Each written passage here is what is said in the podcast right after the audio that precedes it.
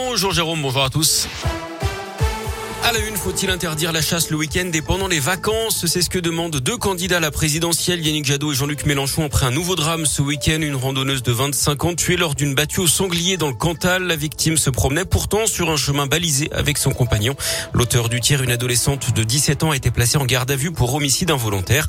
Elle a été testée négative à l'alcool et aux stupéfiants après avoir été hospitalisée en état de choc. Un homme en garde à vue depuis hier pour avoir harcelé et agressé sexuellement Mila sur les berges du Rhône à Lyon. Mila, c'est cette jeune femme hein, qui est menacée et harcelée depuis une vidéo polémique sur l'islam postée sur les réseaux sociaux. Dans la région, l'agresseur présumé du maire de Grigny, près de Lyon, a été déféré ce week-end au parquet à l'issue de sa garde à vue. Ce trentenaire, qui est originaire de la commune, a été placé en détention provisoire jusqu'à sa comparution immédiate au tribunal d'après le progrès. On rappelle que l'homme avait asséné une violente gifle à l'élu. Maîtrisé par la police municipale, il avait alors brandi un couteau en menaçant un conseiller municipal et les deux agents de la police municipale présents au moment des Il emprunte une piste de ski en voiture pour éviter les gendarmes. D'après le progrès, ça s'est passé au Grand Colombier dans l'un samedi après-midi. Un conducteur ivre est resté bloqué sur une piste de ski nordique avec son 4x4. Un pisteur venu les aider a été pris à partie physiquement par les occupants du véhicule, trois adultes et trois enfants. Il a reçu des menaces de mort et a été frappé au visage. Lui et la station vont porter plainte. La station qui est d'ailleurs restée fermée hier, ce sera le cas également aujourd'hui.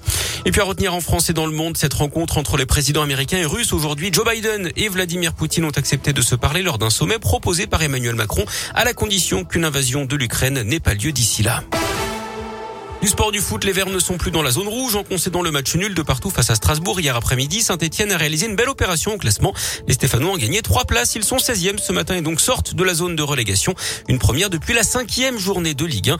Alors qu'est-ce que cela change dans l'esprit des Verts? La réponse de l'entraîneur Pascal Duprat. À la fois beaucoup et à la fois très peu, parce qu'il reste 13 matchs et que les écarts sont, tenus. Mais le mérite, encore une fois, revient aux joueurs parce qu'il y a un moment donné, on nous a 6 points de retard. On pas se taper sur le ventre. Il faut rester très vigilant il faut rester très concentré. Il faut aussi, c'est ce que je leur ai dit, apprécier euh, le fait qu'ils ont marqué deux buts, qu'ils font revenir les, supporters en nombre. Moi, j'ai fait simplement le constat qu'ils m'ont marqué 10 points en 4 matchs. Et franchement, je pense que tout ce temps que nous sommes, on signerait bien pour les 4 prochains matchs à 10 points.